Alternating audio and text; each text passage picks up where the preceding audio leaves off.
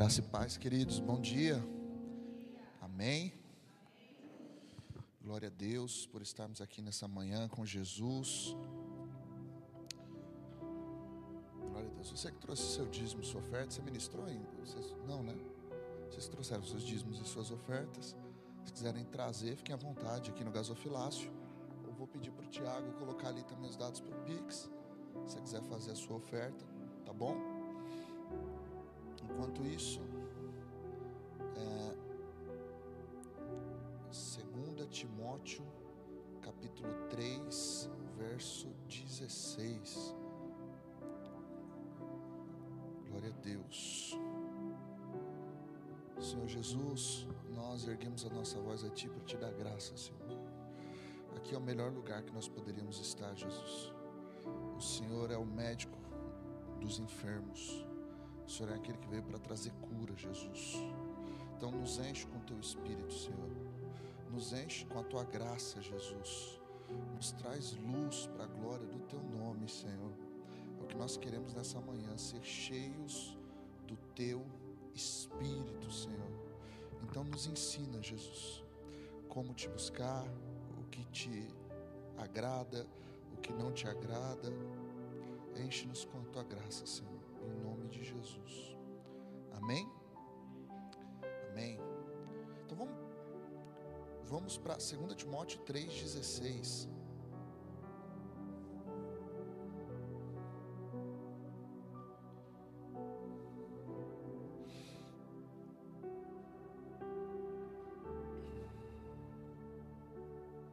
Todo mundo achou?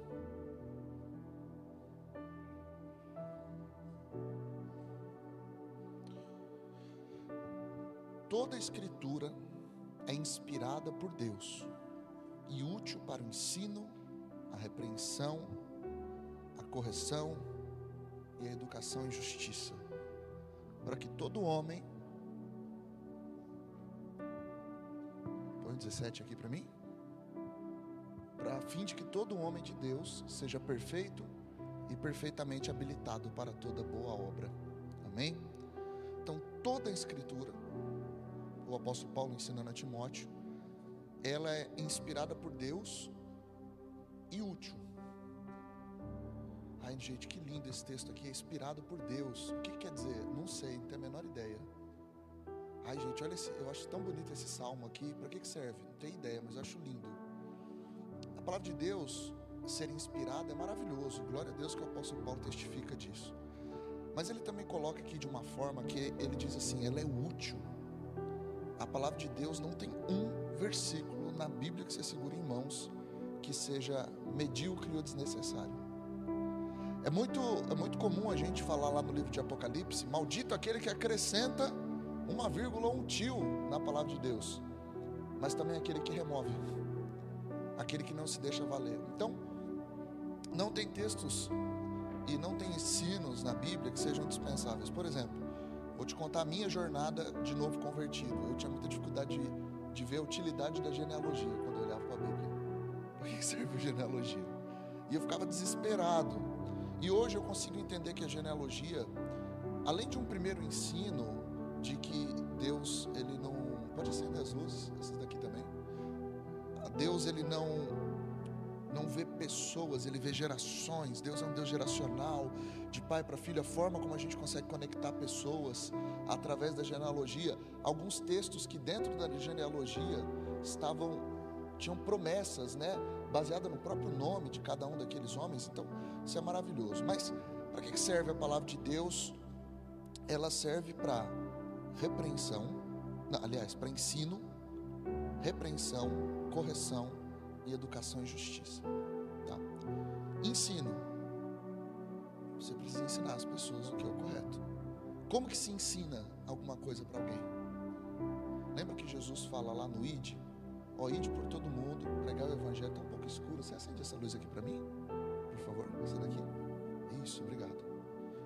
Igreja, luz, né? Trevas, show, lá fora. Então, ensino. Jesus disse o seguinte: Ide por todo mundo pregar o Evangelho, batizando em nome do Pai, do Filho e do Espírito Santo, fazendo discípulos e ensinem as pessoas a guardar os mandamentos que eu vos tenho ensinado. Então a gente ensina a guardar falando? Não, ensino a guardar, guardando. O processo de ensino, na minha cabeça, ele tem quatro etapas. Primeiro você faz para alguém ver, você faz junto, a pessoa faz com você olhando, e depois ela tem condições de fazer sozinha, tá? Ensinar. Aí depois vem repreender. Repreender é quando você reprova alguma coisa que está errado naquilo que está sendo feito. Amém? Depois vem a correção. E correção, na Bíblia, a palavra no original está muito associada a dar novamente o exemplo. Como que se corrige alguém? Ensinando novamente, ensinando o porquê aquilo não é bíblico. Então, corrigir é, corrigir é quase que pegar um caso prático e voltar para o ensino. Amém? E por último, a educação na justiça. Porque as pessoas, o fim da palavra é que nós estejamos educados em justiça, tá? Por que, que eu estou começando com esse texto hoje? Porque eu percebo que a gente tem uma dificuldade muito grande de lidar com o pecado, lidar com o erro. As pessoas são cada vez mais fatalistas. O que é uma pessoa fatalista? Eu sempre dou esse exemplo. Você transforma um tropeço na última situação da sua vida acabou. Tem gente que é tão dramática, tão fatalista, que eu lembro de uma pessoa que falou assim: Pastor, só vou esperar mais uns 4, 5 cultos para voltar para Jesus, mas eu queria combinar com você tocar aquela música do Thales, do Eu Vou Voltar para Casa do Pai, para eu poder voltar para Jesus chorando. Eu falo, oh, desgrama, né? Que terrível essa mente. Como que você lida com o seu erro? Como que você lida com o pecado? Principalmente o seu, mas também como você lida com o pecado dos outros. Porque a igreja do Senhor não é a Assembleia de Santos, impecáveis, incorruptíveis. Você está lidando com gente aqui que vai falhar com você. Você está lidando aqui com gente que vai errar com você. E principalmente, mais importante, você precisa saber que você também vai errar algumas vezes. Algumas vezes eu estou sendo até generoso, né? Você vai errar muitas vezes. Como que isso convive com o papo de Jesus me livrou do pecado? Sim, pecado operava na gente de três formas. Vamos lá, essa vocês já sabem de cor. Não sabe não, né? Então vamos lá, para correção. Domínio, prática e existência. O pecado me dominava, eu não conseguia fazer nada exceto o pecado. As minhas motivações começavam no pecado. Prática, eu praticava o pecado. E terceiro, ele existe. Enquanto ele existe, eu não consigo me livrar dele. Jesus na cruz me livrou do domínio do pecado. No dia a dia, o Espírito Santo está me livrando da prática do pecado. Mas vai chegar um dia em que a igreja de Jesus vai ser arrebatada e vai receber um novo corpo, que ela vai ser livre da existência do pecado. Então nós somos quem? Nós somos um povo que foi livre do domínio do pecado. A gente falou nos cultos anteriores de domínios, dominadores, né, principados, potestades. Fomos livres do domínio do pecado. E quando a Bíblia nos chama de santos, está falando de alguém que não vive para o pecado, que não está debaixo do pecado. Você foi salvo, você pode ser liberto se você recebe Jesus como seu Salvador e como seu libertador. Só que a ação do Espírito Santo continuamente nas nossas vidas é para nos libertar da prática do pecado. Então a gente está sendo aperfeiçoado por Deus. É por isso que o apóstolo Paulo diz que a utilidade das Escrituras é ensinar o homem, é repreender o homem, é corrigir o homem e educar o homem na justiça. Então, a palavra de Deus é a ferramenta pelo qual o Espírito Santo de Deus está nos aperfeiçoando para que a gente, como igreja que anseia ser revestida da eternidade, naquele dia tenha um encontro com Jesus e seja livre de uma vez por todas da existência do pecado. Então, domínio, prática e existência. Só que a gente não está sabendo lidar com esse assunto do meio, que é assim: tem pecados que Jesus me libertou e eu continuo praticando. Como assim? Porque pelo Espírito, pelo confronto da palavra, algumas práticas vão ser limpas. A Bíblia diz assim: ó, vocês já foram limpos pela palavra. É a palavra de Deus que limpa. Agora me diz uma coisa: se a gente está vivendo um momento que já libertos do pecado, a gente precisa ser purificado pelo Espírito para renovação da mente, para transformação pela palavra, como que a gente faz isso sem a Bíblia? Como a gente faz isso sem conhecer o coração de Jesus? Então, eu vou te dizer um negócio. Isso é muito forte a tua santidade, ela está diretamente relacionada com o teu compromisso com as Escrituras. Senão o Espírito Santo não tem. Jesus disse: o Espírito Santo vai vir. Qual é o papel dele? Te lembrar o que eu ensinei. Te lembrar das Escrituras. Te lembrar das palavras. Provérbios 8 apresenta o Espírito de Deus como Espírito da sabedoria. A sabedoria de Deus, ela é ministrada pelo Espírito Santo. Então, Bruno, você está falando que eu tenho que ser um teólogo? Não, estou falando que você tem que ser experimentado na palavra. A gente tem que ter um relacionamento. Lê, porque senão a gente vai ser medíocre. Gente, vocês. Eu, começando o culto assim lá, domingo de manhã, né? Já, como que é, Giovanni? A gente vai ser sempre medíocre em tudo que a gente fizer. Medíocre, mediano. A tua fé vai ser baseada em hino, você não vai conseguir responder duas perguntas. E na hora que alguém te fizer perguntas bobas, você vai se perder. Tipo assim, se Deus é pai, Jesus é o filho, quem é a mãe? Aí você, hã? Porque não tem profundidade teológica. Aí vai vir as mesmas perguntas de sempre. Pastor, e a Lilith?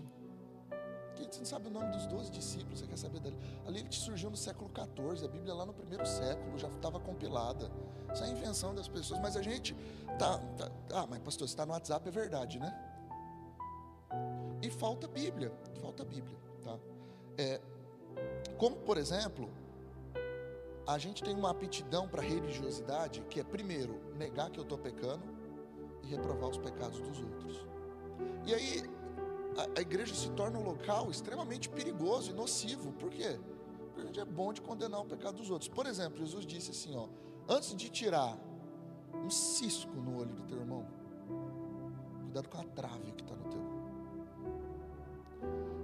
Davi era capaz de repreender o pecado na parábola do Natan, mas não era capaz de repreender o próprio pecado, sabendo que ele era o objeto da parábola. Então, eu preciso, pela palavra de Deus, ser confrontado. E eu preciso saber assim, ó. Eu posso pecar no meio do caminho. Eu posso, não no sentido de habilitação, pode ser que isso aconteça. E para onde você vai quando você peca? Você tem duas alternativas: ou você vai se esconder de Deus, ou você vai se esconder em Deus. Se você se esconder de Deus, é Adão fugindo. Senhor, eu me escondi porque tive medo. Ou você pode ser o cara que vai se esconder em Deus e voltar.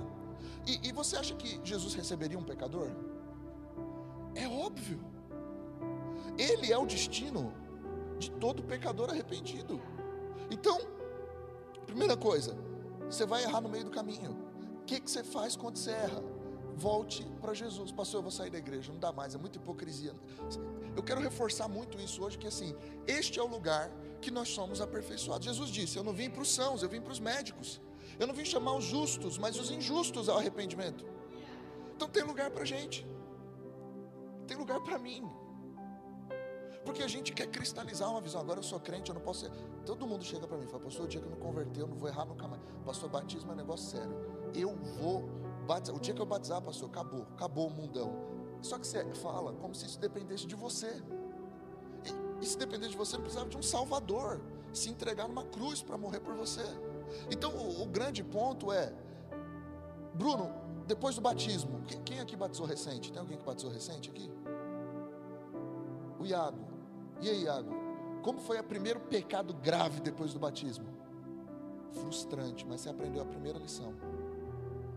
Preciso continuar. Eu achei que quando eu ia ser batizado, eu, ia levantar das águas um novo tipo de gente. Eu levantava até com um olhar mais sereno, assim. Ó. Pronto, agora impecável. Aí as coisas estão erradas, você fala, quebrei a aliança, agora eu estou sujo, eu estou maculado. Só que você percebe que tudo na igreja, ela trabalha esse exercício da, da repetição e da manutenção. Por exemplo, Santa Ceia, é a manutenção da aliança. É gente indigna tomando para se tornar digna. Culto, culto é Jesus chamando o pecador ao arrependimento. A palavra, ela é útil para ensino, mas ela é útil para repreensão, para correção, até a educação e justiça. Jesus, ele é o médico. Pastor, não, não dá mais, eu sou muito hipócrita. Porque eu estou gripado e eu tenho que ficar indo no médico toda vez. Assim, Eu não tenho mais cara de chegar nele e falar, estou doente de novo. A gente pensa isso quando vai no médico. É porque a gente entende a finalidade dele. E a maioria das pessoas elas estão tentando lutar sem Jesus, sem o benefício da palavra, sem o benefício do Espírito Santo. Como que eu discerno um, um tipo de cristão que vive em pecado de um cristão que está vivendo uma vida legítima? Qual que, é o, qual é o ponto que diferencia? O ponto que diferencia é: você está perseverando? Se você está perseverando, o Espírito Santo vai continuar te limpando. E a segunda pergunta: você está arrependido? Porque o momento que alguns pecados começam a cristalizar dentro do nosso coração, eles recebem um novo nome pela Bíblia. Qual é esse nome? Iniquidade. Aí já não é mais aquele pecado que é um acidente. Não é mais um acidente de percurso, é uma escolha. E o problema é que por não discernir isso, a gente está carregando um monte de iniquidade no nosso coração. Mas isso não é um problema, porque eu tenho, nós temos a palavra de Deus que é útil para ensino, para correção, para exortação e para orientar em justiça. Então, quando você errar, corra para Jesus, ele tem o um remédio. Corra para Jesus, ele tem a palavra certa. Bruno, eu tô, eu tô com vergonha de orar. Esse pensamento, para mim, ele é o mais demoníaco que tem. Porque quando eu peco, para onde que eu tenho que ir? Eu tenho que ir para oração. Eu tenho que falar, Jesus, tira esse pensamento, tira essa cabeça de, de, de bagre aqui que está me fazendo querer o que o Senhor não quer. Você, imagina alguém que acabou de sair da oração e comete um adultério? Não. Então ore mais vezes. Isso blinda o nosso coração. Tem semanas que dá tudo errado na minha vida, que eu já estou um chato. Quando chega no, no, no, fim de semana, eu faço, eu estou insuportável. Jesus deve estar tá me olhando com Sabe quando? Ah, esse cara aí, esse pastor, meu Deus.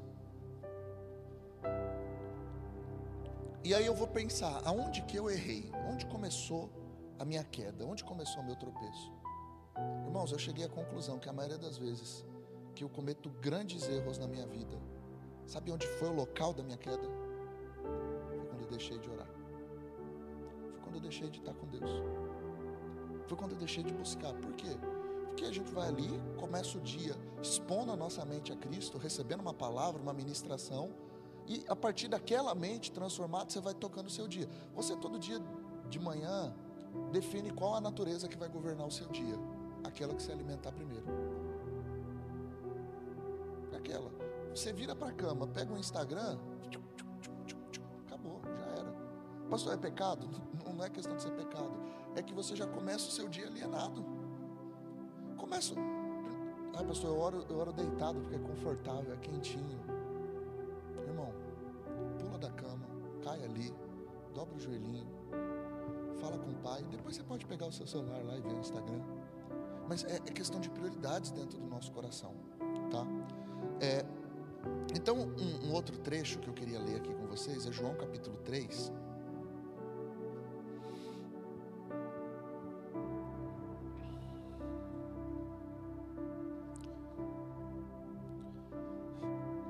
verso 16 em diante.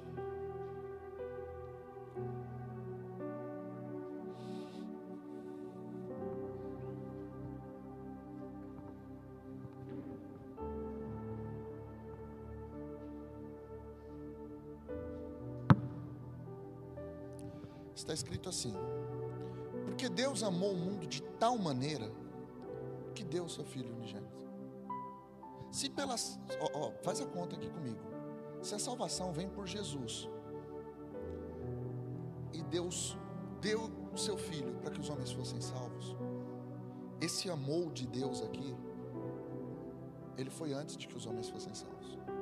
Então, esse amor de Deus aqui foi por você no seu pior estágio. O apóstolo Paulo explica isso melhor em Efésios, né? Ele nos amou estando nós mortos nos nossos delitos e pecados. Primeira coisa que você precisa ser confrontado, senão você não vai saber lidar com o pecado.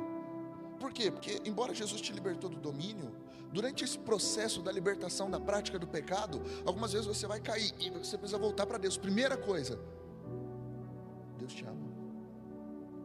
Deus te ama a ponto de entregar o seu filho. Vamos lá. Porque Deus amou o mundo de tal maneira que deu seu filho unigênito, para que todo que nele crê não pereça, mas tenha vida eterna. Qual é a condição desse texto? Crer. Você precisa crer que Jesus é a resposta. Você precisa crer que Jesus é a chave. Você precisa crer que Jesus é o caminho. Que, que Ele vai aperfeiçoar a gente. E não é só uma questão de fé é irresponsável. É, é a maior garantia que a gente tem. É a maior certeza. Não há é, é incontestável do ponto de vista histórico, do ponto de vista científico, de, de qualquer tipo de análise, você olhar para a Bíblia e encontrar uma vulnerabilidade. Tem gente que fala assim para mim, pastor, a Bíblia foi escrita por homens. É, primeiro que isso é uma pessoa totalmente ignorante em relação à história, em relação ao que a, a história e a ciência a gente trata em termos diferentes, né? Ciência você tem que reproduzir em laboratório para ser verdade. Então o Big Bang não é nem científico, né? Dá para reproduzir no laboratório. Segundo, e apesar de eu crer que tem aspectos ali que fazem sentido. Segundo ponto, história, a gente analisa pela quantidade de autores e pela quantidade de cópias, tá? Então, do ponto de vista histórico, a Bíblia é irrefutável, porque a gente tem mais de 120 mil cópias do Evangelho, 120 mil cópias, inclusive em, em idiomas árabes. Do outro ponto de vista de tempo, a Bíblia é superior a todos os livros de Platão, a todos os livros de Sócrates, todos os livros de filosofia que hoje são incontestáveis. A Bíblia é superior em qualidade à existência de Jesus, a, a, a, o ensino de Jesus. Até hoje admiro os psicólogos, os psiquiatras, todo mundo está aqui parado, impressionado. O calendário é 2022 após Cristo, porque não tem um outro evento maior. A sociedade se curva diante da Bíblia. Nós vivemos numa sociedade que ela tem princípios judaico-cristãos. O que, que é isso? Me diz um livro no mundo que diz que matar é errado. Me diz um livro no mundo, um livro no mundo de qualquer religião que me diga que eu devo amar o meu próximo.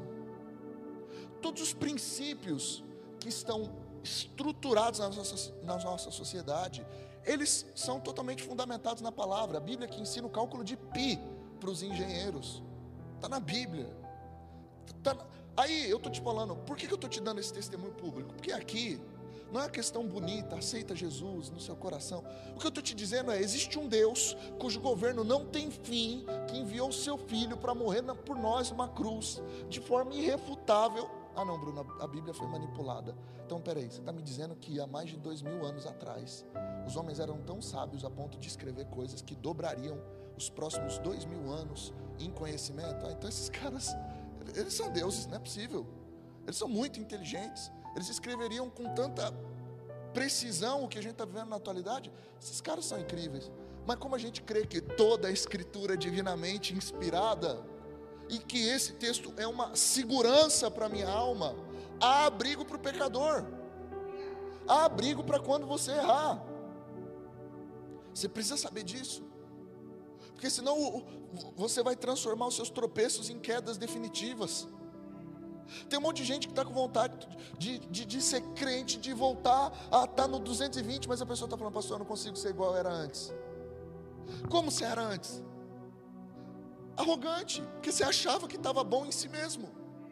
Como que você era antes? Orgulhoso.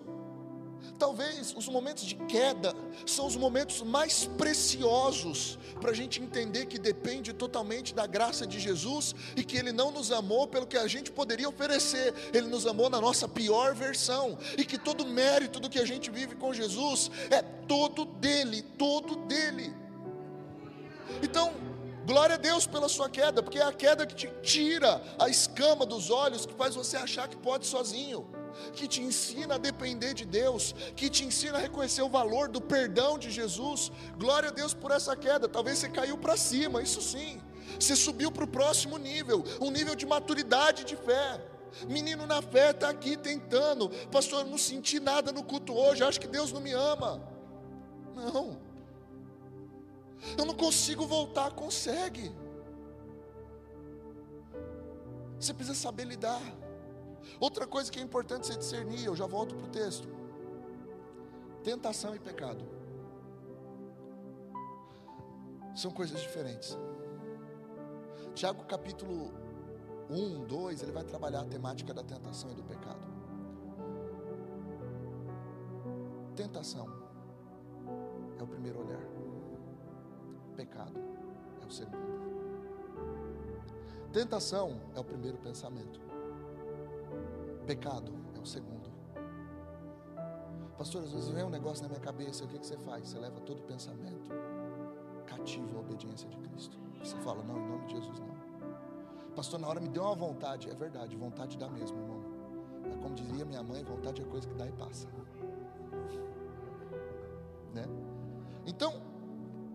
Tentação. Jesus foi tentado. Então você consegue conceber na sua cabeça que Jesus foi tentado por impulsos sexuais? Por ira? Você consegue conceber na sua cabeça? Só que a Bíblia diz que em tudo ele foi irrepreensível. Isso é libertador, irmãos, porque tem um monte de gente que se acha endemoniado porque está sendo tentado. E tem coisas que são questão da carne, tem coisas que são questão de instinto. E a gente está querendo demonizar algo que é tentação. Tentação. Se agita é uma palavra boa sobre tentação, né, Gi? Persevera na oração, que a tentação ela, ela cai. Persevera em tentar fazer a coisa certa, que a tentação vai embora. Agora, pecado é quando a gente consuma. Consumir é ir lá no. no, no, no, no vou dar eu sempre dou o exemplo do, do motel, né? Em que momento é considerado adultério? No momento que a ideia estava pronta na sua cabeça. Na hora que você tomou a iniciativa de ir. Você pegou a chave do carro ali, já é um adultério. Não precisa ser. As pessoas estão discutindo, ah, mas houve contato físico? Não. não. É. Só que eu preciso discernir pecado e tentação. Então talvez você está sendo tentado, e pelo Espírito de Jesus está sendo contido, e você precisa entender que isso é a santificação de Deus operando em você. Senão você vai continuar aqui dentro se sentindo a pior das pessoas, totalmente incapaz. E é este o nosso lugar. Então a gente já não é mais um pecador lutando para ser santo, agora a gente é um santo lutando contra o pecado, porque a natureza de Deus e a vida de Deus está em nós. Então a gente está em luta. Quando, pastor, quando que eu sei que eu caí em pecado? Quando você parou de lutar. Então, se você está aqui de novo, glória a Jesus que você continua lutando. Pastor, mas eu caí, continue lutando. Pastor, mas eu errei, continue lutando. O dia que você parar de lutar, é o dia que você perdeu. Todo demais, olha o texto, verso 17 de João capítulo 3. Porquanto Deus enviou o seu Filho ao mundo, não para que julgasse ao mundo, mas para que o mundo fosse salvo por ele. O objetivo de Jesus não é só te convencer do pecado, mas é te conduzir à salvação completa. Esse texto já me faz pensar outra coisa. Tem gente que está convicto do pecado, pastor, eu sei que é pecado. O Espírito Santo me convenceu. E aí? Aí eu continuo pecando. Não, mas eu sei que é errado. Saber que é errado. Você percebe que eu sei que é errado dá um ar de nobreza para o nosso pecado? Mundanamente falando. Pastor, eu estou fazendo isso, mas eu sei que é errado. Ah, então beleza. Se você sabe que é errado, eu estou aliviado. Não. Sabe que é errado, continua lutando. Continua combatendo. Por quê? Porque Jesus já te livrou do domínio do pecado. E se isso é uma verdade, e eu creio que é, a gente continua pecando quando abandona Jesus, quando abandona a oração. Por quê? Porque ele já te livrou do domínio. E aí aquele imã vai te atraindo à medida que você está longe dele. Então volte. Pastor, o que eu faço quando eu pecar? Vá para o culto de oração. Pastor, o que eu faço quando eu pecar? Vai para um culto de estudo. Chega no estudo e fala, hoje eu preciso aprender. Por quê? Porque a gente está tá acostumado que tem, tem um, um termo que chama autoflagelo. Vocês já ouviram falar de autoflagelo? A pessoa que pegava um chicotezinho e ficava se batendo. A gente olha lá para os irmãos de, da antiguidade, eles têm até um termo também da igreja católica que é penitência, né? Penitência é um castiguinho que você leva para ficar ligeiro. Então, Reza aí dez Pai Nosso para dar uma segurada na onda. Aí depois você paga a penitência ou faz o alto flagelo, você se sente como? Merecedor. Digno de novo. Estou em paz agora. Só que a gente critica lá essas práticas antigas, mas a gente tem os nossos autoflagelos, né? Então tem gente que quando peca, ele, ele para se autoflagelar, ele fala assim, eu sou muito burro, Deus. A oração do cara. Eu não presto, eu não valho nada. O Senhor sabe que eu sou miserável comedor de fubá, comedor de angu. Ai, Jesus, como eu, eu não valho nada. Só que você sai dali dando melhorado. Amém. Toda vez que você justifica o porquê você está pecando através do alto flagelo, você perdeu uma ótima oportunidade de se arrepender. Como lida com o pecado? Arrependimento. Arrependimento.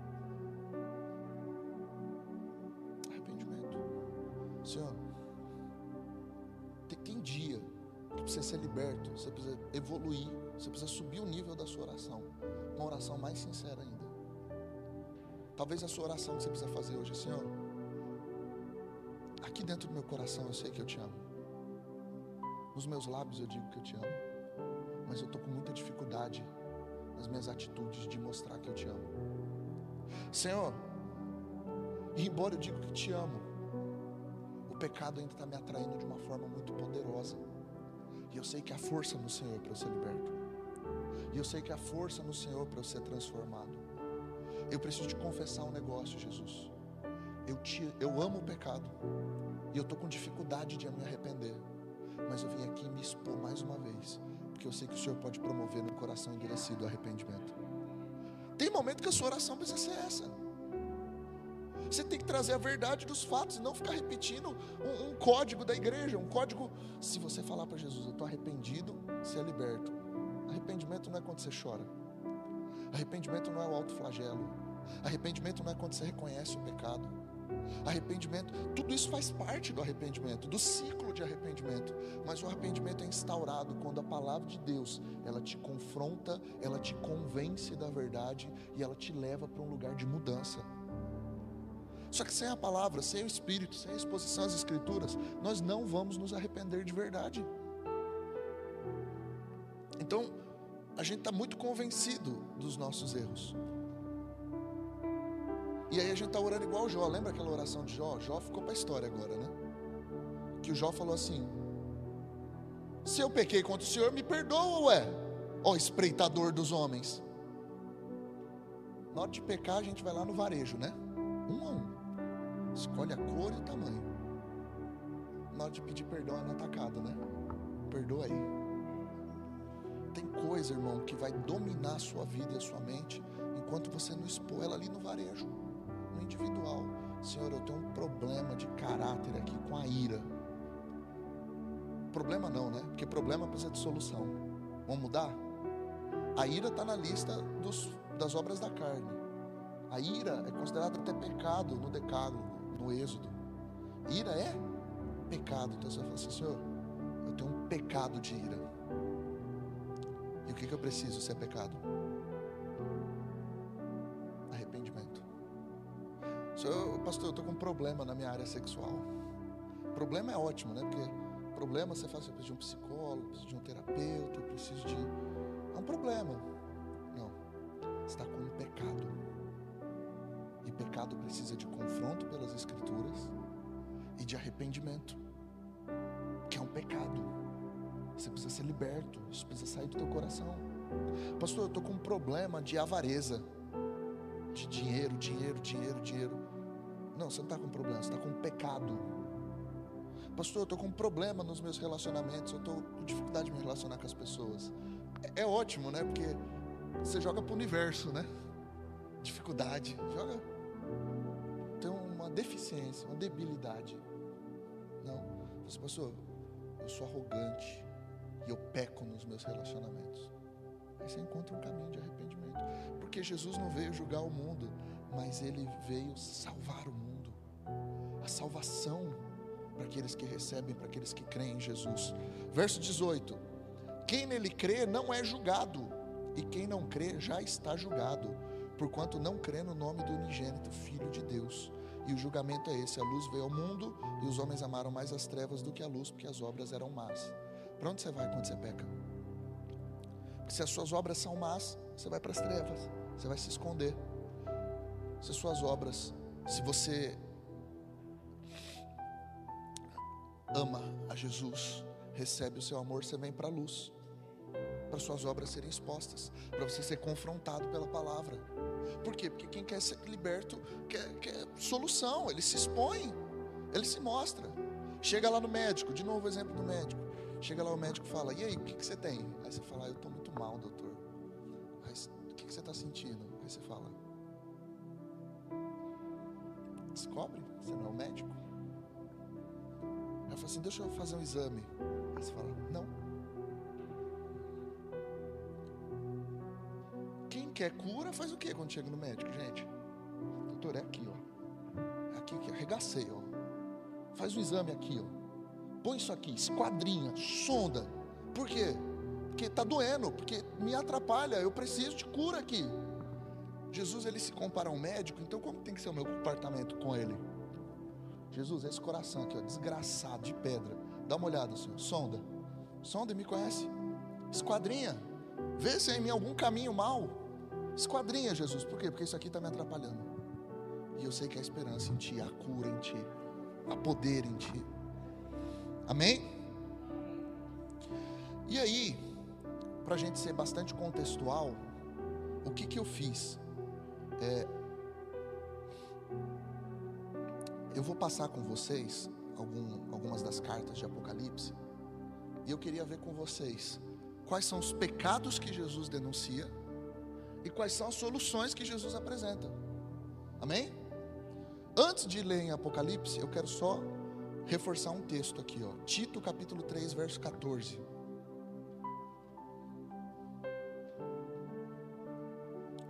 Tito é um, uma riqueza, assim, um absurdo. A gente estudou com os obreiros e esse livro aqui é poderoso demais. Mas o último capítulo de Tito tem queimado no meu coração que ele diz muito sobre por que, que a igreja precisa praticar boas obras, né? Por que, que a igreja precisa estar envolvida? E aí ele dá um detalhe aqui no livro de Tito, capítulo 3, verso 14. Agora, quanto aos nossos, que aprendam também a distinguir-se nas boas obras, a favor dos necessitados, para não se tornarem infrutíferos. Obra fruto. Obra, você pode fazer qualquer coisa. Obra, um, um pedreiro pode fazer qualquer obra. Um pedreiro pode inclusive fazer casas que ele não vai morar. Ele pode fazer prédios que ele não vai trabalhar. Amém? E fruto. Fruto, cada árvore produz segundo a sua espécie. Fruto é resultado da minha natureza. Fruto é resultado da minha crença. E o fruto carrega a minha semente. O fruto é capaz de multiplicar a natureza que eu carrego. Por quê? Porque o fruto carrega a minha semente. Então o Mateus é fruto do meu relacionamento com a Jaque, porque ele carrega a minha natureza física, humana, e ele carrega a minha semente. Um dia ele vai ter um filho e eu vou poder chamar de meu neto. Hã? Agora pensa na vida do cristão. Vamos na igreja fazer a obra. A obra, a obra, a obra, a obra. A obra você pode fazer coisas que você não foi chamado para fazer. Obra você pode funcionar em lugares ou se encaixar em lugares que não te pertencem. Obra, você pode, é, igual a Karina trouxe aqui no começo, Jesus está com sede e os discípulos foram comprar comida. O que, que eles estavam fazendo? A obra. Agora, fruto fala da natureza, fala de eu estar envolvido. Fruto é fruto do espírito, da carne é obra. Obra é da carne e fruto é do espírito. Aí o apóstolo Paulo está dizendo aqui para o Tito, ele está falando assim: Tito, todo mundo tem que fazer boas obras, mas sabe quando vocês vão distinguir as suas boas obras? dos demais, quando vocês cuidarem também dos necessitados. Porque as boas obras, elas vão garantir que vocês não fiquem infrutíferos. Porque uma igreja que abandonou as boas obras, ela se torna. Então, para que, que eu faço coisas boas? Para ser salvo? Não. Eu fui salvo por Jesus. Eu faço boas obras porque fui salvo, não para ser salvo. Então a minha resposta a tudo que Jesus fez por mim é fazer boas obras. Para quê? Para que eu não fique infrutífero. Principalmente cuidando dos necessitados. E, e o fruto é o que a igreja precisa para se multiplicar. Então, pastor, eu pequei, eu errei. Então eu vou te falar um negócio. Se expõe a palavra, volta para a oração Começa a cuidar de quem Jesus ama. Se arrepende. Por quê? Porque isso vai trazer bons frutos para você. Amém? Então vamos agora para Apocalipse, bem rapidinho. Eu tenho meia horinha aqui. Capítulo 2.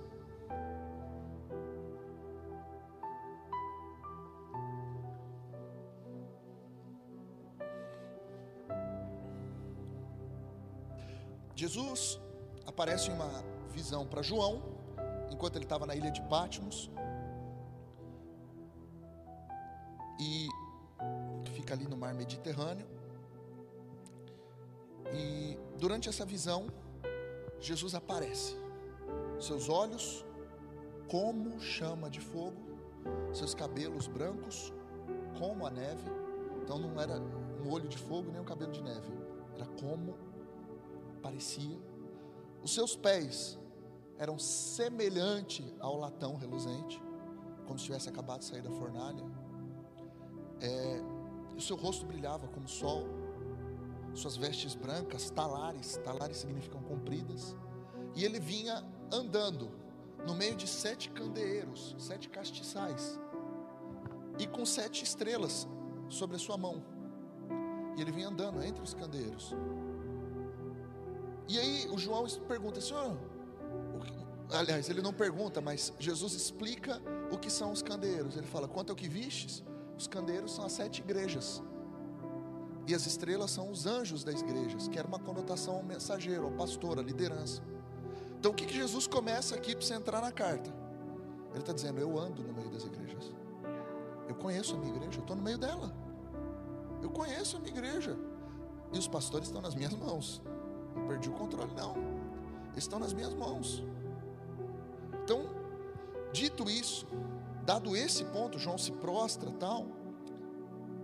Aí Jesus diz: Ao anjo da igreja em Éfeso escreve: Você vai ver aqui sete igrejas: Éfeso, Esmirna, Pérgamo, Tiatira, Sardes, Filadélfia e Laodiceia, tá? É, por que só essas sete igrejas, se existiam bem mais igrejas? Por exemplo, onde está a igreja da Galácia aqui? Onde está a igreja de Corinto? Onde está a igreja dos Colossenses? Essas igrejas, elas estão numa região chamada hoje de Turquia, Ásia Menor, o primeiro país da Ásia. Ele é, ele é a conexão entre a Europa e a Ásia, né? Se você olhar ali no mapinha, depois você dá uma olhada lá no final, tem aquele marzinho que separa a África da Europa, do lado direito é Israel, em cima é a Turquia. Tá? Então essas igrejas ficavam ali naquela região. Só que todas essas outras igrejas que eu te falei, a sua grande maioria, ficava a menos de 50 quilômetros dela. E eram igrejas próximas que tinham capitais e estradas romanas de fácil acesso. Por exemplo, quando o apóstolo Paulo escreve a igreja de Colosso, certo? Ele ele referencia a igreja de Filadélfia. Ele referencia a igreja de Laodiceia. Então a própria carta de Colosso já era lida para algumas dessas outras igrejas. Então a escolha aqui representava as igrejas de Jesus, tá? Então não é um grupo específico causa de uma causa específica, eram as igrejas de Jesus, tá? E as outras também receberiam acesso a isso, como nas próprias epístolas de Paulo, as outras igrejas também liam, tá? Por que, que isso é importante? Porque eu quero te dizer assim: essas igrejas refletem a igreja de Jesus elas caracterizam todo um grupo maior de igrejas. Eles representam a gente hoje. O que a gente passa, o que a gente. Vamos lá. Ao anjo da igreja em Éfeso escreve: Essas coisas diz aquele que conserva na mão direita as sete estrelas e que anda no meio dos sete candeeiros de ouro. Então ele já está dizendo: Eu tenho os pastores nas minhas mãos e eu estou no meio da igreja.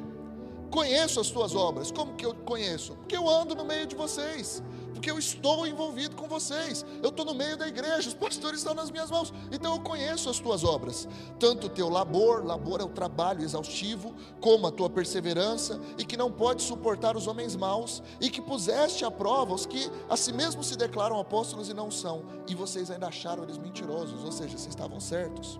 Tens perseverança, suportastes prova por causa do meu nome, e não deixaste esmorecer. Tenho, porém, contra ti que abandonaste o teu primeiro amor.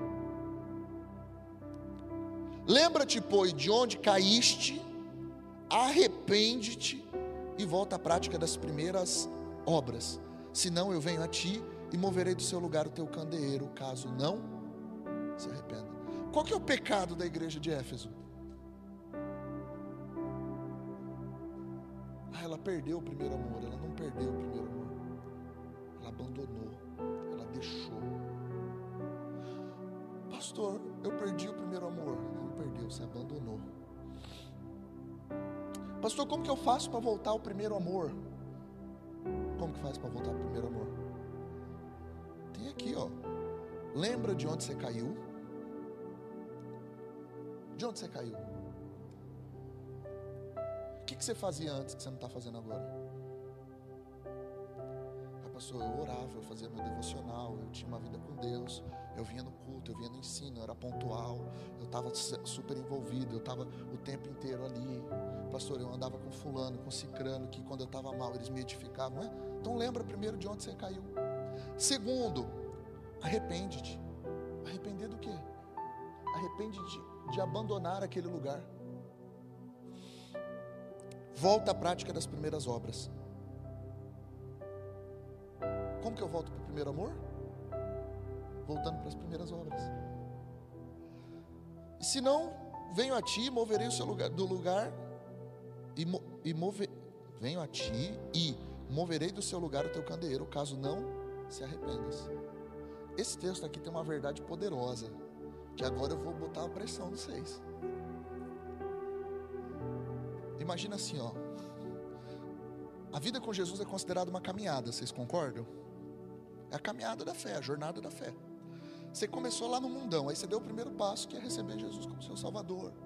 Aí você deu um passo de batismo, você deu um passo de santificação, aí você deu um passo de leitura na Bíblia, de se expor à comunhão dos irmãos, que a comunhão é espiritual e é necessária para a manutenção da nossa fé. Soldado sozinho vai morrer, não tem quartel. Aí você deu mais um passo que foi a busca dos dons espirituais. Aí você deu mais um passo que foi o serviço, as boas obras, para que Jesus te fizesse frutífero. Só que em algum momento, você falou: ah, esse lugar aqui, eu vou evitar um pouco a comunhão agora. Eu estou indo muito na igreja de um tempo, dar um tempo. O que, que é isso na sua caminhada? Retrocesso. Retrocesso. Esse texto aqui está me dizendo assim, ó. Eu sei que você já me amou mais do que você ama hoje. É um retrocesso de fé, vocês concordam? Porque ele abandonou as primeiras obras. E esse abandono, ele precisa do quê? Lembra de onde você caiu? Porque o nome disso é queda. Arrepende-te, porque o nome disso é pecado e volta às primeiras obras, senão eu vou vir e vou remover o teu candeeiro. Então, viver hoje, menos do que você já viveu um dia com Jesus, pela Bíblia é o que, gente? Pecado, passível de você perder o teu lugar. Você entende a gravidade desse primeiro texto? Já, come, já começa com a pressão lá em cima. Hoje precisa ser o melhor dia da tua jornada de fé. Se você está negligenciando algo que Jesus já te habilitou para fazer, você está retrocedendo. E retroceder é pecado. Pastor, mas e, e se eu pequei? Pecou? Você, pastor, eu vou avançar mais um passo. Qual é o passo? O passo da confissão pública. O passo de buscar ajuda. Isso é avançar na fé. Agora, fugir das primeiras obras fugir do confronto. Isso é se esconder porque suas obras são más. Isso significa que você amou mais as trevas do que a luz, baseado em João capítulo 3. E Jesus chamou a gente para avançar, sede firmes e constantes. Pastor, mas e o pecado no meio da igreja? Como faz?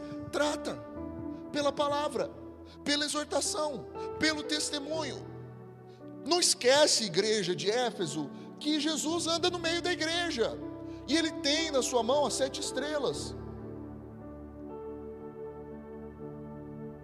Pastor, é, é que antes eu pregava, aí hoje você não prega mais, é retrocesso, arrepende-te, você está em pecado, bichão. Pastor, é que antes eu buscava, eu estava em toda oração, eu estava ali, você não está mais, arrepende-te. É pecado, é queda. Não, pastor, eu estou com um problema de me enturmar com a galera. Não, você não está com problema, você está com um pecado. E você sabe que você está fugindo da comunhão. Você tá, sabe que você está fugindo porque na comunhão suas falhas vão ser expostas. Na comunhão você vai ser convidado a perseverar. Na comunhão vai ter coisa que vai te obrigar a transformar. A comunhão, irmão, ela vai te expor. Os irmãos é duro na queda, os irmãos é dureza. Tem irmão que vai te confrontar. Na comunhão, você vai ter que exercitar a paciência, a mansidão, domínio próprio. Então, fugir da comunhão é o que, gente? Retrocesso. Esse é o primeiro pecado que Jesus denuncia. O retrocesso em relação àquilo que ele já te habilitou para fazer. Isso é deixar o primeiro amor. Deixar as primeiras obras é deixar o primeiro amor. Amém? Aí, essas cartas todas têm uma mesma estrutura. Quase todas têm a mesma estrutura. Então, tem uma apresentação de Jesus, aqui ele diz: Ó, oh, essas coisas diz aquele que tal. Depois tem uma aprovação, testemunho, né? Que ele falou: Ó, eu estou vendo as suas boas obras, estou vendo que você é abundante. Tem uma exortação, ó, volta às primeiras obras. Só que depois, que isso, isso eu fico impressionado. Verso 6, Jesus se dá o trabalho de novamente testemunhar a favor da igreja. Ele fala, mas igreja de Éfeso, tens contudo a teu favor que odeia as obras dos Nicolaitas, as quais eu também odeio. Olha, olha esse, esse versículo aqui é de um cuidado fantástico, porque Jesus, depois de exortar eles duramente, Jesus fala: Mas ó, a gente tem muito mais coisa em comum do que pontos que nos separam porque vocês odeiam as obras dos nicolaítas, e eu já vou explicar o que é, mas ele fala, eu também odeio. Verso 7 ele ainda dá uma promessa: quem tem ouvidos, ouça o que o Espírito diz à igreja. Ao que vencer, dar-lhe-ei que se alimente da árvore da vida, que se encontra no paraíso de Deus. Esse paraíso de Deus aqui é o Éden, porque é lá que está plantada a árvore da vida. Se você ler comigo lá no livro de Gênesis capítulo 3, eu só vou citar aqui, não precisa acompanhar. Quando o homem come do árvore do conhecimento do bem e do mal, Deus olha para ele e fala assim: então vamos tirar ele daqui, para não acontecer que ele coma da árvore da vida e seja eterno como um de nós. E pôs ele para fora e colocou anjos com espadas flamejantes na porta do jardim para guardar aquele lugar, para que o homem não comesse da árvore da vida. Aí Jesus está chamando aqui, ó, se você voltar para as primeiras obras, eu vou te colocar no paraíso de Deus, você vai comer do fruto da árvore da vida. Você vai viver a eternidade comigo. Amém? Então guarda essa estrutura na sua cabeça, vamos para a próxima. A igreja de Esmirna. Esmirna, o próprio nome já diz, né? Esmirna é, é aquela planta que era socada para tirar um bom perfume, né? Então o anjo da igreja de Esmirna escreve: Essas coisas diz o primeiro e o último, o que esteve morto e tornou a viver. Eu tive morto e, e vivi. Eu sou o primeiro que esteve com vocês, mas eu também sou o último que estarei na eternidade. Aqui Jesus está abrindo os olhos de Esmirna para a eternidade. Aí olha o que ele diz: Conheço a tua tribulação, a tua pobreza, mas tu és rico. Você está pobre, tribulado, mas você é rico, cara. E a blasfêmia dos que a si mesmos se declaram judeus e não são, sendo antes sinagoga de Satanás. Não temas as coisas que tens de sofrer. Eis que o diabo está para lançar em prisão alguns dentre vós, para ser dispostos à prova, e tereis tribulação de dez dias. Ser fiel até a morte, e dar-te a coroa da vida. Quem tem ouvidos, ouça o que o Espírito diz à igreja. O vencedor, de modo nenhum, sofrerá o dano da segunda morte. Aqui já tem um, uma outra, um outro ponto. A igreja de Esmirna temia sofrer novamente. Você tem medo de sofrer? Bíblia diz em 1 Coríntios 10 que se a nossa esperança em Cristo se resume apenas a essa vida, somos os mais miseráveis dentre os homens. A esperança da igreja está lançada na eternidade. E eu não posso ser um pastor irresponsável e dizer para você: está passando aqui um sofrimento, vai dar tudo certo, Jesus vai. Porque tem sofrimento que é para provar o nosso coração. E no limite, eu gosto muito de um testemunho que eu ouvi num, há muito tempo atrás num DVD do Paulo César Baruch, chamado Eletroacústico 2. É bom aquele DVD. Embora o Baruch está tá meio difícil hoje, né, na igreja que ele congrega lá. Ele fala o seguinte: que os pais oravam muito para a cura de uma menina com câncer. Oravam, oravam, oravam, oravam, oravam, oravam, oravam, oravam, oravam. Chegou um dia a menina morreu. E os pais vieram testemunhar na frente os pastores sem entender, os pais pegam o microfone e falam assim: Glória a Jesus. A minha filha foi curada e eu quero testemunhar. E a igreja não entendeu nada, porque a menina morreu. Ele falou: Hoje a minha filha não sente mais dor. Hoje a minha filha não sente mais agonia. Hoje o corpinho dela não é mais perfurado pelos medicamentos. A minha filha está curada e com Jesus. O cara contou isso em tom de testemunho. Que cabeça esse cara tem? Para onde ele está olhando? Ele está olhando para onde Jesus quer mostrar para a igreja de Esmirna. Eu sou o primeiro, mas eu sou o último. O que eu te prometo é não sofrer o dano da segunda morte. Tem uma brincadeira que a gente diz assim, ó. Quem nasce uma vez morre duas. Quem nasce duas morre uma só. Como que é isso? Quem nasceu uma vez nasceu do ventre materno, que é o que a Karina estava pregando no começo. Você vai sofrer o dano da primeira morte e o da segunda morte, que é a segunda que a gente devia estar preocupado. Agora, quem nasceu no ventre materno depois nasceu de novo, esse cara vai entrar no reino dos céus. E aí Jesus diz: Eu sou a ressurreição e a vida. Aquele que crê em mim, ainda que esteja morto, viverá.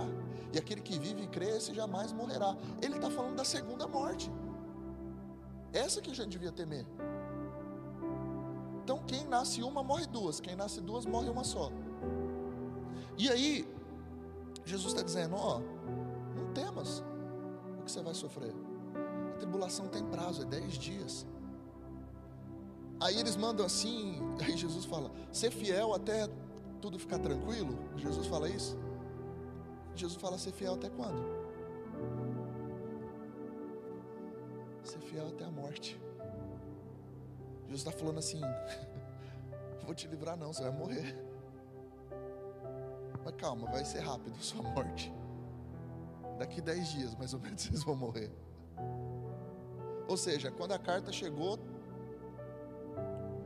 ou Jesus já fez a conta e liberou a carta com 20 dias para chegar lá e dar 10. Ou a carta chegou e não tinha mais ninguém nem para ler. Ser fiel até a morte. O que Jesus está trazendo para a gente aqui é um outro pecado. É quando a gente teme sofrer e abandona a nossa esperança eterna em Cristo. Não estou dizendo que Deus não pode te abençoar. Jesus também disse que aquele que deixa pai e mãe por amor de mim vai receber cem vezes mais no tempo vindouro e nesse tempo presente. Então há a bênção de Deus, há vida abundante. E você sabe que, glória a Jesus, hoje nós vivemos num país livre. Jesus permaneça assim. Que a gente tem liberdade para adorar e os nossos casos não vão ser tão extremos. Mas isso traz uma reflexão para a gente. Você está vivendo preparado para a eternidade? Que se você não está vivendo preparado para a eternidade, irmão, em algum momento você vai errar na sua caminhada. Amém? Terceira carta que Jesus escreve ao anjo da igreja de Pérgamo. Pérgamo é onde foi feito o pergaminho, tá? Então, eles eram fluentes em livros etc. Essas coisas diz aquele que tem a espada afiada de dois gumes. Vocês têm o pergaminho, eu tenho a espada. Vocês têm o papel, eu tenho o livro. Vocês têm o pergaminho, eu tenho a palavra viva e eficaz, a espada de dois gumes. Conheço o lugar em que habitas, onde está o trono de Satanás, e que conservas o meu nome e não negaste a minha fé. Ainda nos dias de Antipas, Antipas foi um mártir que morreu por amor a Jesus, minha testemunha, meu fiel, o qual foi morto entre vós onde Satanás habita. Tenho todavia contra ti algumas coisas Pois que tens aí os que sustentam a doutrina de Balaão, o qual ensinava a Balaque a armar cilada diante dos filhos de Israel para comerem as coisas sacrificadas aos ídolos e praticarem a prostituição. Outros sim também tu tens os que da mesma forma sustentam a doutrina dos nicolaítas. Portanto, arrepende-te, e se não, venho a ti sem demora e contra eles pelejarei com a espada da minha boca, que é a palavra.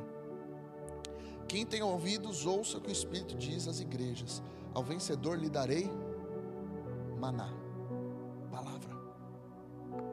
Esse texto aqui gira em torno de doutrina. O que, que é? Eu pulei nos outros, mas aqui eu preciso falar. Na igreja anterior, que foi a igreja de Esmirna, ele falou sobre o trono de Satanás. Na igreja de Éfeso, ele falou dos nicolaítas. E aqui ele vai explicar, porque aqui em Pérgamo tem os dois. tem tanto o trono de Satanás, a, a sinagoga de Satanás, né? Quanto os nicolaítas. E quem são esses? São uma doutrina. Os que sustentam a doutrina de Balaão. O que é essa doutrina de Balaão? É por algum motivo a gente achar que se o outro tropeçar, a gente tem o direito de reprovar ele está tudo bem. É a doutrina que não está embasada no amor e no perdão de Cristo. Que o Balaque era um rei e o Balaão era um profeta. Um Balaão era um profeta que recebeu o poder de Deus no Altíssimo e que ele foi comprado por Balaque para começar a profetizar contra Israel. Se você for ler a história, eu não vou ler aqui porque é muito grande e o tempo já está passando, está lá em número 25 e depois é número 25 e números 31. O Balaque chega e tenta comprar Balaão porque ele cria que ninguém podia amaldiçoar a Israel porque Deus havia abençoado. Então tem a ideia, ele falou assim: e se eu pegar um deles, um profeta, que é o maior profeta que tem? Ah, o Balaão. E se eu pagar para ele profetizar contra Israel? E por três vezes o Balaão comprado, ele vai tentar profetizar contra Israel. Só quando ele abre a boca para profetizar, ele começa a profetizar coisa boa, ele começa a abençoar. Como eu posso amaldiçoar quem Deus abençoou? O que, que o Balaão representa? Essa doutrina de Balaão é gente que foi comprada pelo mundo para ser politicamente correto, que a doutrina dele é inofensiva, uma palavra insossa. Pastor, mas se você falar mal do pecado, as pessoas vão sair. Irmão, elas vão sair ou elas nunca entraram? A gente não quer ser uma igreja cheia de gente vazia. Eu, eu, de verdade. A gente tem um propósito. Nosso propósito não é abalar Poá, abalar Suzano, a gente ser igreja. A gente tem que ser fiel a Jesus. E esse cara aqui, ele sustenta a doutrina de Balaão, o qual ensina Balaque a armar cilada diante dos filhos de Israel. Ou seja, ele ensina quem está fora como repreender.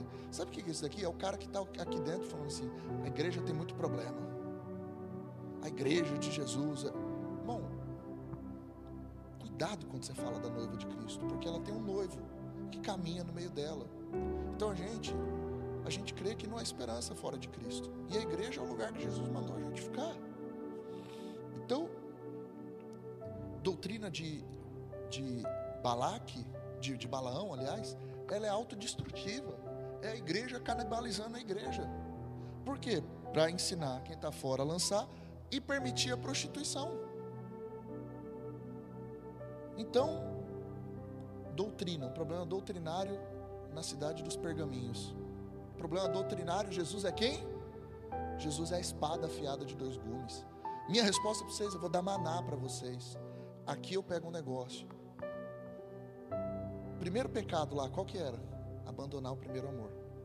Segundo pecado, temer sofrer, esquecer da eternidade. Aqui, ele já está denunciando um pecado mais grave. Ele está falando: vocês não têm doutrina. Vocês não sabem rebater uma doutrina pecaminosa. As heresias estão acontecendo, o povo está caindo em moralidade por causa da doutrina que eles creem. Por causa da doutrina, a palavra. Ele está dizendo: quando você muda a doutrina, tem a reação no comportamento das pessoas. Então, se você não tiver palavra, embasado na palavra, ah, pastor, aqui na igreja a gente lê muito a Bíblia, né? Mas está falando para o David ali no começo. Meu desafio aqui todo domingo é não atrapalhar Jesus. Que a palavra dele está escrita. Eu só não tenho que atrapalhar, eu só tenho que ler, dar pouca opinião, e porque a palavra faz sozinha, a palavra por si fala. Nós amamos a palavra de Jesus. Amém? Então, vamos para a próxima. Igreja em Tiatira. Ao anjo da igreja de Tiatira escreve: Essas coisas diz o Filho de Deus, que tem os olhos como chama de fogo e os pés semelhantes ao bronze polido. Ó, olhos de chama de fogo. Eu conheço as tuas obras. Por quê? Porque os meus olhos estão te vendo.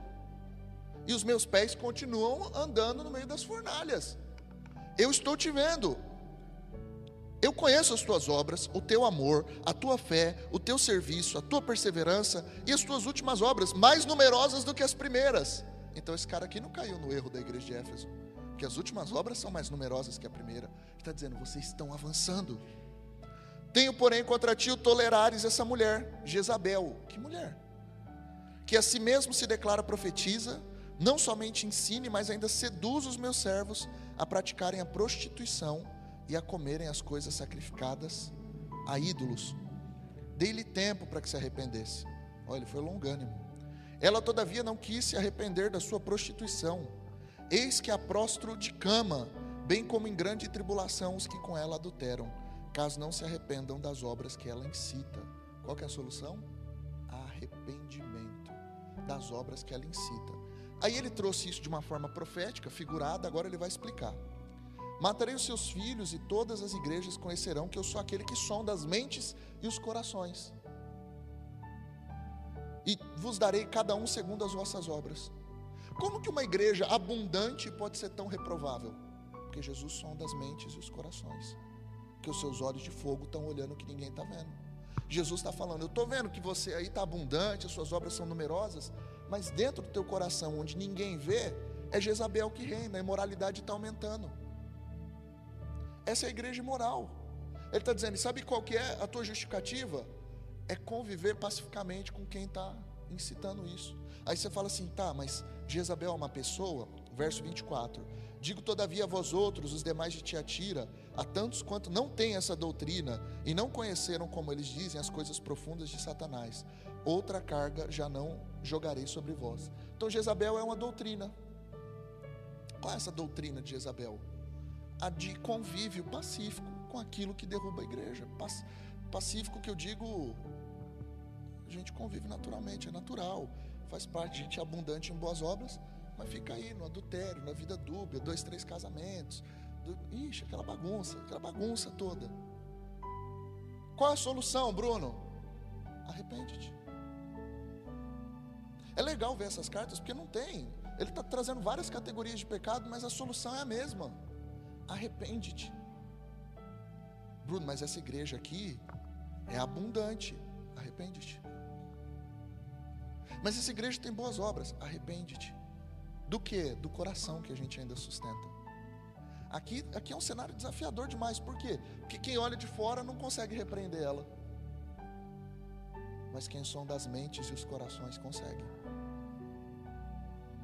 Porque ele está olhando, está falando assim, ó. Ainda existe culto a Jezabel feito na calada da noite. Essa mulher que se diz profetiza. Essa, essa convivência entre o santo e o profano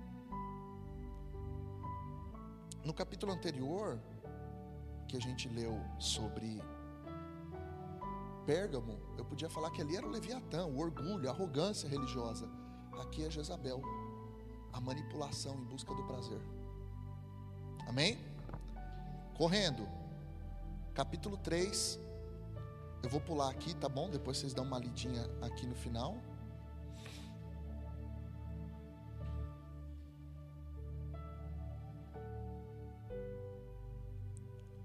Capítulo 3. Ao anjo da igreja em Sardes escreve: Essas coisas diz aquele que tem os sete Espíritos de Deus e as sete estrelas. Eu conheço as tuas obras, que tem nome de que vive, mas está morto. Jesus está falando assim: Eu tenho os pastores nas minhas mãos, e sei inclusive os que já morreram. Tem nome de que está vivo, mas morreu. Ser vigilante e consolida o resto que estava para morrer, porque não tenho achado íntegras as tuas obras na presença de do meu Deus. Lembra-te, pois, que tens recebido e ouvido, guarda-o, arrepende-te, porquanto, se não vigiares, eu virei como ladrão, e não conhecerás de modo algum em que hora virei contra ti. Aí, no verso 4, ele diz: Tem, contudo, tens contudo em Sardes, umas poucas pessoas que não contaminaram as suas vestiduras e andarão de branco junto comigo. Se essas daqui não contaminou as vestiduras, as de cima contaminaram. Quando que eles contaminaram? Quando ela perdeu a vigilância e quando ele deixou de ser íntegro nas boas obras. Por quê? Porque ele era velho demais. Peraí.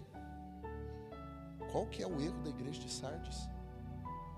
A gente sabe aquelas pessoas que estão mais perto da morte, estão próximas a morrer, a gente poupa eles de praticarem as boas obras. Cadê os nossas pessoas mais maduras aqui da igreja? Jesus continua tendo uma expectativa de que ele vai ser abundante na sua vida. Não tem. Não tem essa de baixar a guarda, de diminuir. Por quê? Porque ele está dizendo assim, ó, ser vigilante consolida o resto. Porque eu não tenho achado íntegras tuas obras na presença de Deus. Tempo de igreja não significa se as suas obras não forem abundantes. Então Jesus estava convidando aqui, falou assim: ó, pega ali, consolida alguns irmãos, porque as vestes deles estão se sujando. Por quê? Porque eles deixaram as boas obras. As boas obras geram frutos e isso consolida a gente enquanto igreja. Não diminui o ritmo, não. Não é só porque você já viveu muita coisa boa que você tem o direito de diminuir o ritmo agora. A sua palavra, a sua experiência tem muito a servir Jesus, tem muito a contribuir no reino de Jesus. E Ele te chama, e Ele te habilita. Amém? Verso 7 do mesmo capítulo, ao anjo da igreja de Filadélfia escreve: Essas coisas diz o santo e verdadeiro, aquele que tem a chave de Davi, que abre a porta, que abre e ninguém fechará, e que fecha e ninguém abrirá. Eu conheço as tuas obras. Eis que tenho posto diante de ti uma porta aberta, qual ninguém pode fechar. Que tens pouca força, entretanto guardaste a minha palavra e não negaste o meu nome. Está vendo que essa igreja guardou a palavra? Não negou o nome? Pode ler o resto do capítulo, não tem nada para falar dela, não. Não tem nenhuma crítica a essa igreja. Por quê? Porque ela guardou a palavra. Quem guardou a palavra não convive com a sinagoga de Satanás, não tolera os nicolaítas, não tem Jezabel no meio. Por quê? Porque guardou a palavra. Quem guardou a palavra é abundante em obras. Quem guardou a palavra, mesmo tendo pouca força, se tem a palavra, esse cara vai dar certo. Essa igreja aqui, você pode dar uma olhada. Não tem nenhuma crítica a ela. Ele ainda fala: Eu vou pegar a sinagoga de Satanás e eu vou fazer eles dobrarem diante de vocês, para eles saberem que eu te amei. A igreja que guarda a palavra, Jesus está dizendo: Eu te amei. Você guarda a palavra, eu te amei. Por quê? Porque essa era a minha forma de te amar, cuidando de você, te guiando pela minha palavra. Amém?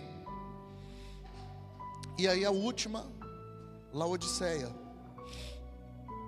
Laodiceia significa onde o homem fala, tá? Essas coisas diz o Amém, a testemunha fiel e verdadeira, o princípio da criação de Deus. Eu conheço as tuas obras, que nem és frio nem quente. Quem dera se fosse frio ou quente. Assim, porque és morno e nem és frio, estou a ponto de vomitar-te da minha boca. Porque dizes: Estou rico e abastado, e não preciso de coisa alguma, e nem sabes que tu és infeliz, sim, miserável, pobre, cego e nu. Aconselho-te que de mim compres ouro refinado pelo fogo, para te enriqueceres, vestiduras brancas para te vestires a fim de que não seja manifesta a vergonha da tua nudez, e colírio para ungir os teus olhos, a fim de que vejas. Eu repreendo e disciplino a todos quanto amo. Ser, pois, zeloso e arrepende-te. De novo, a solução é arrependimento. Eis que estou à porta e bato. Se alguém ouvir a minha voz e abrir a porta, eu entrarei em sua casa e cearei com ele e ele comigo. Sabe o que é mais legal, irmão? A igreja de Laodiceia significa onde o homem fala. Aonde o homem fala, Jesus está onde? Do lado de fora, batendo na porta. A gente costuma usar esse texto de que eis que estou à porta e bato, para falar para o novo convertido, né? Oh, Jesus está batendo hoje na porta do seu coração. Abre a porta, recebe Ele. Está errado. Esse texto aqui é dito para a igreja de Jesus. Ele está dizendo: Ei, igreja, igreja que se tornou indiferente, você não consegue mais. Ah, engraçado, né? Aqui dizia que era pobre, ele diz: Você é rica. Aqui diz que é rica, ele diz: Você é pobre. Miserável, pobre, segue nu. Você está morno. E o problema do morno é que o morno se compara com o frio para achar que ele está quente. Ele é indiferente. Ele está a ponto de ser vomitado. Ele não foi vomitado ainda. Mas é questão de tempo. Indiferença. Indiferente. Qual a solução para a indiferença? Arrepende-te. Ó, oh, sabe sobre a tua pobreza? Compra ouro de mim. Compra ouro, mas compra ouro refinado pelo fogo. Irmão, com o que, que você compra ouro? Vamos lá, compra dinheiro. Como que você compra dinheiro? Como é isso? Como que compra ouro? a proposta do compra ouro é assim, ó, me entrega a tua riqueza que eu te entrego a minha. Deixa eu voltar a ser a riqueza da tua vida. Aí você vai entender o que é riqueza de verdade. Você vai entender que você está numa condição abastada não significa nada. Que a verdadeira do riqueza do homem não é aquilo que ele tem ou aquilo que ele compra. A verdadeira riqueza do homem é aquilo que ele recebeu de graça na cruz de Cristo. A verdadeira riqueza nós recebemos de graça. E não é porque é de graça que é barata, não. A graça caríssima, preciosa. Aquilo que o sangue de touros, bodes, não podia, o sangue precioso de Jesus pôde. O sangue que foi vertido na cruz de graça e pela graça, mas que tem todo o valor do mundo. Compra de mim ouro. Compra de mim ouro porque você precisa do meu ouro, um coração que seja capaz de enxergar. Vestes brancas eu tenho para te dar. Ele podia olhar e falar assim: vocês não vão entrar, mas ele está dizendo: eu ainda tenho ouro, eu ainda tenho veste branca para te dar. Talvez a indiferença governou a tua vida até hoje. Jesus está dizendo para você: arrepende-te tenho veste branca para te dar. A fim de que não seja manifesta a vergonha da tua nudez. Ele quer te preservar, ele não quer manifestar a vergonha da tua nudez. Tem coisas na sua vida que Jesus quer fazer disso um pecado perdoado. E sobre os teus olhos, compre de mim colírio, para ungir os teus olhos a fim de que vejas. Veja o que? Que eu repreendo e corrijo a todos quanto amo. A igreja do capítulo anterior guardou a palavra. E Jesus ia provar que ama ela. Mas para que serve a palavra? Para ensinar, repreender, exortar e instruir em justiça. A igreja que sabe ser repreendida, sabe ser amada. Bruno, eu estou com um problema. Você não está com um problema, você está com um pecado. E não estraga uma confissão com uma justificativa. Se a sua frase tem um mais no meio, você já perdeu. Jesus está chamando a gente para esse lugar. Ah, isso é para novo convertido, né? Não. É na porta das igrejas que ele tem batido. E falando: Deixa eu entrar no teu culto. Deixa eu tirar a indiferença. Não é a riqueza do homem. Tem gente que está ganhando, pastor, eu, eu devia muito, hoje eu sou rico. E Jesus está falando: a riqueza não é a dívida que você perdeu. Compra colírio. Pastor, eu estava passando um sofrimento, agora eu não estou mais. Jesus está falando: compra colírio de mim.